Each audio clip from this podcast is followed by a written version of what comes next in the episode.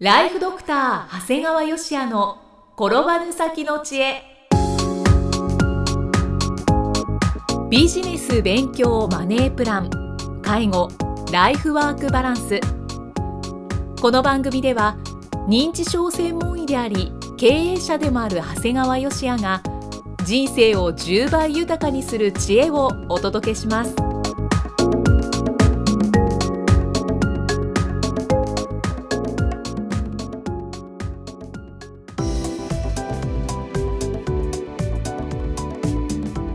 こんにちは、生きみえです。ライフドクター長谷川芳也の転ばぬ先の知恵。今回は第119回目です。長谷川先生今回もよろしくお願いします。よろしくお願いします。えー今回はどのようなお話でしょうか？今日はですね、はい。まあ、題名としてはね素直なお金持ちは認知症になりにくいっていうお話になるんですが、はい。まあ、私、まあ、医師という職業柄あまり情報をオープンにしなかったんですが平成27年7月1日に、まあ、共著者としてね、はい。著者としてというより共著者としてそのお金持ち入門すごい題名でしょ？そうですね。お金持ち入門を出版させていただいたんですよ。はい、あの、まあ、だからあんまりオープンにしづらいじゃないですか。うん、確かに。だから正直今まで僕が書いた本は大体クリニックにもボーンと置いて皆さん買っていただいたんですけどこれは置いてないんですよね。で、まあ、この本の責任編集は、まあ、私の出版の師匠である土井英二さん。で実はものすごい売れてるんですね。そのようですよね。発売4週間で5釣り3万部突破です。おおですからもちろんあの医師である自分がですねお金持ちになるアドバイスはできないんですがはい。この本の中は11人の著者がですね分担編集していましてその中の保険という部分を担当させていただいたんですね。はい。実際自分自身はこう FP ファイナンシャルプランナー資格を持つ専門医という肩書きのためかね結構多くの保険の相談を受けるんですよ。で僕は当然医療法人グループですから保険を売ることは当然ビジネスにしてませんから、はい。まあ、あの自分のところがこの保険売った方が儲かるよとかそういうことで一切なく、まあ、本当にこの相談された人に役に立つアドバイスができてるっていうことからかなと思ってるんですね。ありがたいですね。そうなんですよ。でねこの本を読んでいただいた方の反応の違いに結構驚いてるんですよ。違うんですね。全然違うのいわゆる本当に僕が見てもこの人お金持ちやなというような人と、まあ、そうじゃないなという人の反応が違うんですよね。うんどのように違うんですか？お金持ちの方ってね、はい。とっても反応がねまあ簡単に言うと素直。うん。もう躊躇せずに本を取ってすぐ読むんやね。はい。でその結果もうなま学ぶところは学び自分の情報の整理に役立たせてるようなんだよね。正直言うとね彼らの知識からするとね大体本の内容ってほとんど知ってるんだよね。ああそうなんですね。だけどありがとうとても勉強になったし頭がの中が整理できたよって対応も謙虚なんだよね。だからさ結構世の中の人ってさそれ知ってるからもう知ってるっていう人いるんだけど違うんだよね。知ってるんだけどこの本を読むことによってよりきちっと整理されるっていうことも学ぶにつながるんだよね、だからすごく簡単にこれ知ってるから大した本じゃないっていう人いるんだけどいやいや整理に使うだけでもすごく内容があるんだよってことなんですね。なるほど。でそれに対してあまりお金持ちでない方の反応は簡単に言うと文句が多い。へえ 全然違いますね。題名が気に入らない。一番多いのはね著者の方お金稼げてるの？そんなことどうでもいいじゃん。そうですね、本が分厚い いろいろ文句言うくせに結局読まないの。なんか内容のことじゃない文句で、うん。しかも読みもしないと。ない。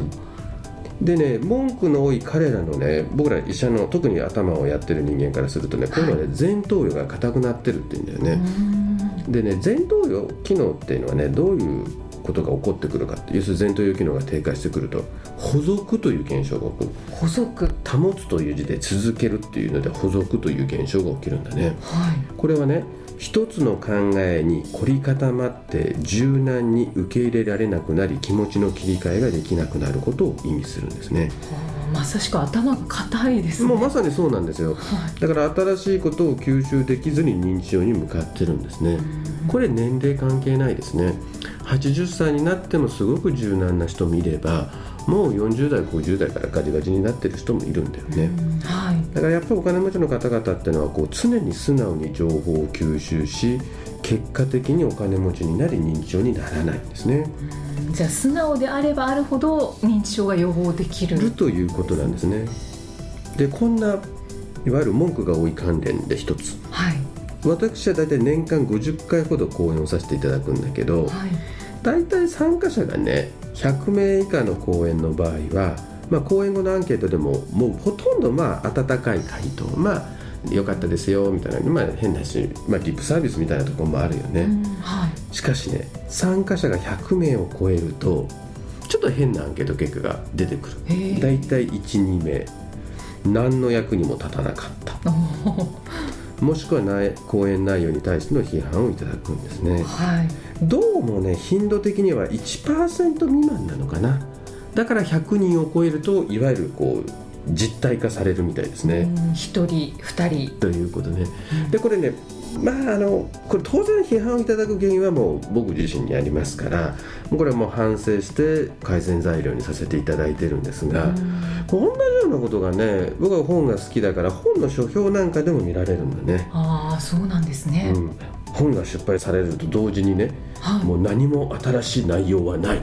うん見新しいものがない大した本じゃない星一つみたいなことが書かれるんだね。はこれ不思議と発売されると同時に書かれるよね。あすごいですね、うん。早い。だからあんた発売同時に購入して書評書いてるんだからあんた結構ファンなんじゃないのと思ったりするぐらいなんで。逆に。逆にだって普通の人なんかその本が出たことすら知らない人いっぱいいるわけですよ。そうですね。でもその人の本が出たって知って購入してそして書いてんだよ。あんたむちゃくちゃファンなんやないのと思うよね。常にチェックししてるんだよねでですね。で必ずどんな本でもあるんだよね。はでこれもね僕自分いわゆる認知症の専門医の立場からするとかわいそうだなと思うのね。あうん。だって考えて何を聞いても、まあ、講演で何を聞いてもねあと本で何を読んでも得るものはない。厳しい方だけどはっきりとこんなまあ話してと書き手以上に本人に問題があるんじゃないのかなと思うんで、うんそうですね。もう先ほど言った前頭葉機能ですよ。はい一つの考えに凝り固まって柔軟に受け入れられなくなり気持ちの切り替えができなくなる。まさに補足なんですよね、一度でも講演をしたり本を書けばその陰にどれだけの努力があるか分かります。はい。もっと言えばね本当につまらん本も正直ある、うん。まあ、そういったの講演もある。でもねその時にねなぜこの講演やこの本はこんなにつまらないんだろうかって考えたらそれだけでも自分が逆になった時のための知識になりますよね。あそうですね。だからね何も得ることもないなんてことはねこれはありえない。うん。絶対ありえない。必ず自分次第である。ある。んですよ。でそれをやらないとボケるぜっていうことだよね、うん。だからうちの、えークリニックなんかはありがとうカードを導入してるんだよね。はい日々の業務の中でスタッフ間で感謝の言葉をカードで提出するんだよね。素敵ですよね。素敵なんだけどなかなか簡単でいけないんだよ。うん。感謝の気持ちってね意識しないとすぐ当たり前になっちゃう。あはっきり言うとねすごくたくさん出せることなかなか出せない子に分かれる、ーあーそうなんですうん。ね、ある程度ねやっぱこれもトレーニングなんだよね。うんだから本当にどうやってありがとう回答の材料を見つけるか結構最初は戸惑ってくんだけどちょっと分かってくるとたわいもないあの行動に感謝の種が生まれてることに気づくのね。うん。だから今日あのイキさんがさ忘れ物を取りに行ったので10分遅れちゃったじゃない？はい。でもこれ10分遅れてるからなんで遅れやがったんだと思ったらいけないんだけど、はい。そこで僕はその間ちょっとねほんのちょっとあと十数ページで終わる本が実はあったあねそうそう。なん10分遅れるのかこれ読めちゃうじゃんと思って実は読めちゃう。あよ読み切ったん読ですか？み切った。らあよかった。これなんかするともやもやしてたらほんのすごく残ってたらいいんだけどほんのちょびっとで読む時間がなくって、はい。でああイキさんの10分遅れたおかげで僕はありがとうカードを書くわけね。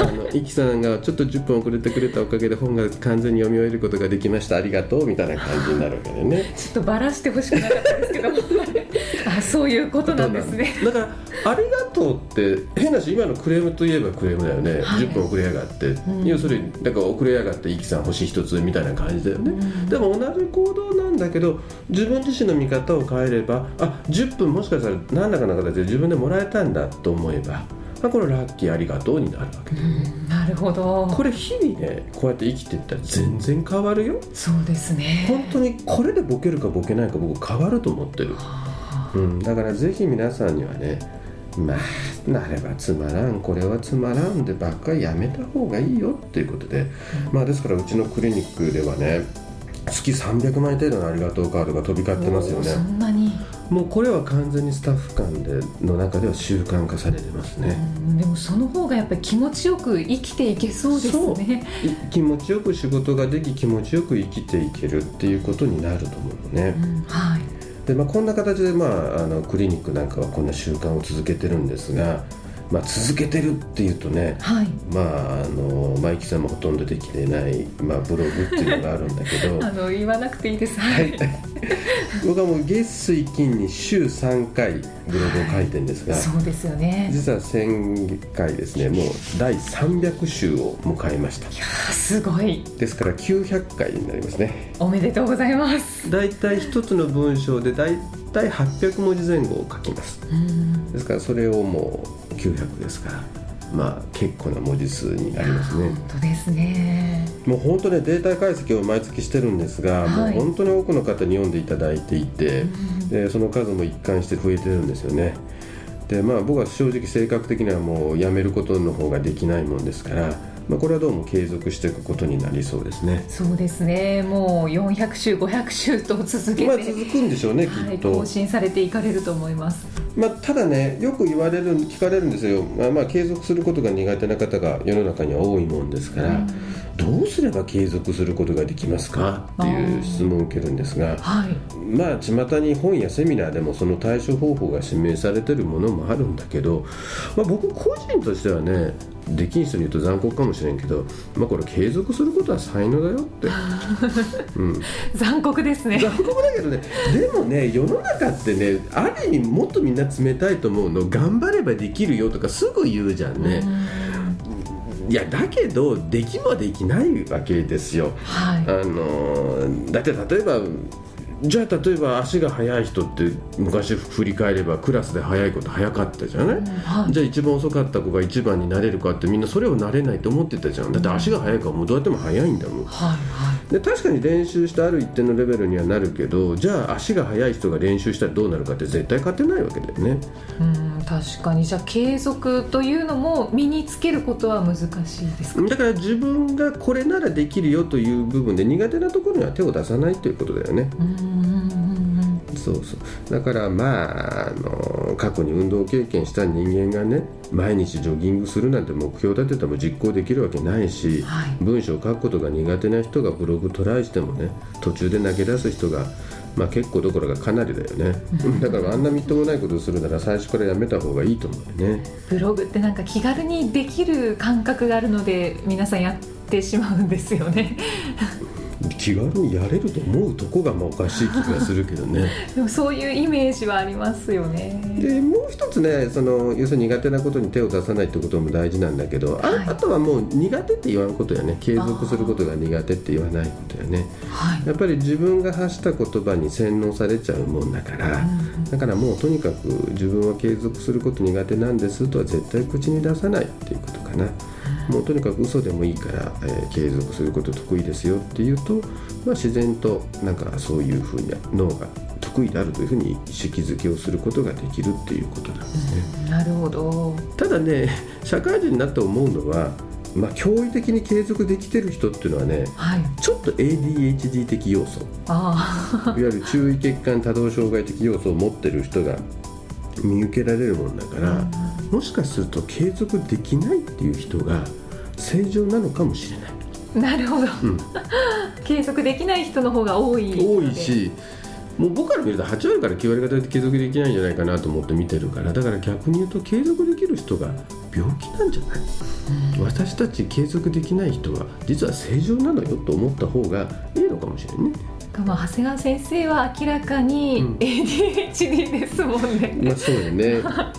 そうなんですはい、よ。もうあの存じ上げている限りではもういろんなものをもう完璧に継続されていらっしゃるのでそうだろうなと思うんですけれども。まあでもあの継続できないことが多いという方はその、まあ、気持ちの中に苦手意識とか、うん、あと嫌な気持ちでしていることが多いんじゃないかなと思うのでそこを変えていくのも必要ですよね、うん、だから何が自分が得意なのかっていうのはやっぱりきちっと自分でやっぱり自分しか分かんないもんだから、だからそこをあの間違わないことだとは思いますね。はい。あとは素直に受け入れることで自分の可能性も広がっていくということを教えていただきました、ね、さらには認知症にもならないということですね。そうですね。はい。さあでは最後に有料番組のご紹介をさせていただきます長谷川先生の有料番組ですがタイトルは「診療より簡単ドクターによるドクターのための正しい医療経営の勧め」で長谷川先生が理事を務める医療法人ブレイングループが実践し構築した医療経営の方法を余すことなくお伝えしております。えー、この番組なんですけどいろいろと反響をいただいておりまして思いのほか登録者の方たちがどんどん増えているそうですね。あのねあの我々それがプロじゃないもんですからほとんどマーケティングとかしたわけでもないし、はい、あの値段設定もそんな安い設定にしてるわけじゃないもんだから、うん、まあ、内心まあ、ほとんど聞いてくれる人いないのかなとかちょっと思っててドキドキしてたんです、ね、今1年ぐらいしたらやめなあかんくなっちゃうのかなとか思ってたんですよ。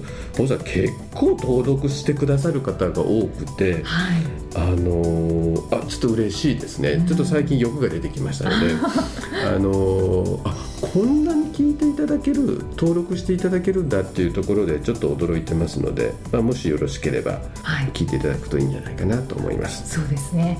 ちょっと目標人数も設定しようかという話が出てます、ね、ですから、まあ、あの2か月は無料になってますので、まあ、気楽に、えー、はい、ダウンロードしていただければありがたいと思います。はいえ、ご入会された方には毎月20日にダウンロード形式の音声ファイルと配信内容をまとめたテキストをお届けしております、え、そして CD と冊子にして郵送でもお届けいたします。無料お試し版の音声ファイルテキストもございますのでぜひご利用になってみてください。詳しくは医師・歯科医師向け経営プロデュースのホームページまたは iTunes ストアでも PDF で番組内容をご紹介していますのでご確認ください。長谷川先生今回もありがとうございました。ありがとうございました。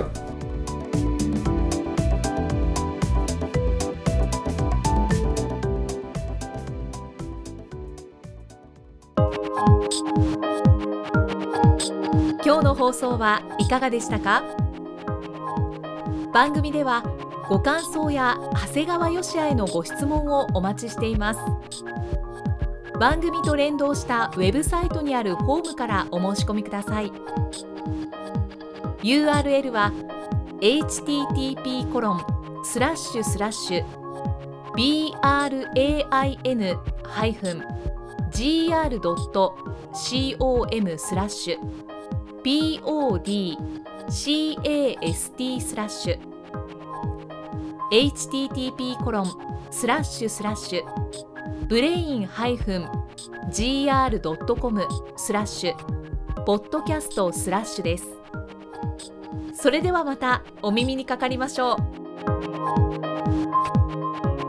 この番組は提供ライフドクター長谷川芳也。プロデュースキクタス。ナレーションは生きみえによりお送りいたしました。